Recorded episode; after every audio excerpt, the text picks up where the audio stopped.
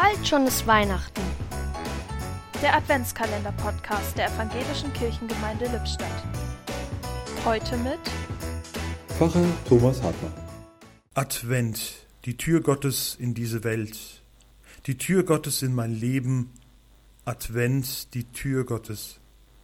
Komm, tritt in mein Leben und Arbeiten, damit mein Glaube nicht erlischt, damit ich neue Worte finde, von dir zu erzählen, damit ich glaubwürdig bin und ehrlich, damit ich Problemen und Fragen nicht aus dem Weg gehe, damit ich keine Angst habe, alleine zu sein und klein, damit ich nicht aufhöre zu fragen, damit ich dich erleben kann, damit ich nicht aufhöre, dich zu suchen in meinem Leben und dich zu benennen, wenn ich dir begegne, damit die Türen offen bleiben, damit alles einen Sinn hat, damit ich nicht aufhöre zu bitten und zu danken, damit ich durch dich menschlicher werde, damit du in mir Mensch werden kannst.